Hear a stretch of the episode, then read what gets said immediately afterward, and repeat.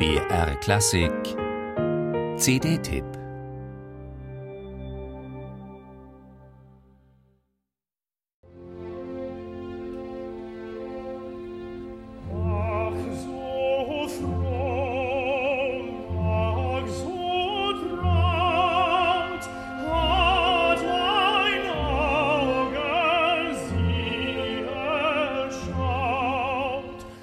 Enrico Caruso hat die Arie gesungen, Luciano Pavarotti auch.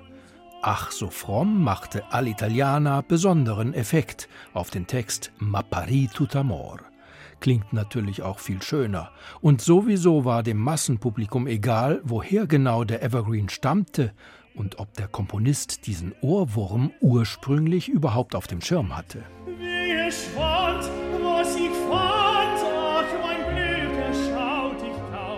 Im heimischen Teutendorf und auf einem Gut in Pommern fand Friedrich von Flotow die nötige Muße zur Komposition seiner Martha.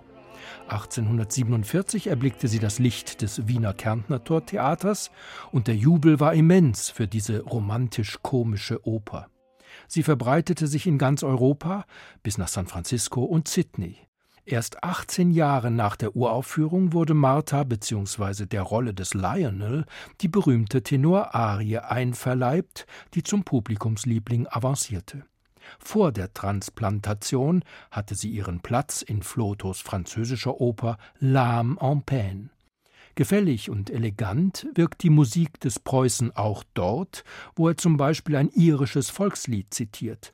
Mit der gebotenen Melancholie fängt es ein, worum sich das Libretto dreht.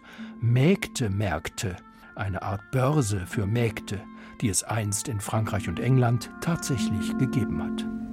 Letzte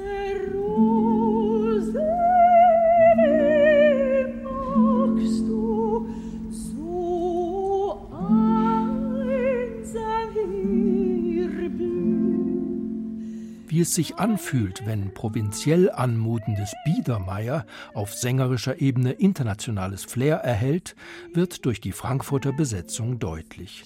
Mit der vorzüglichen schwedischen Sopranistin Maria Bengtsson als Harriet und dem amerikanischen Tenor A.J. Glückert, der sich als Lionel mehr als wacker schlägt.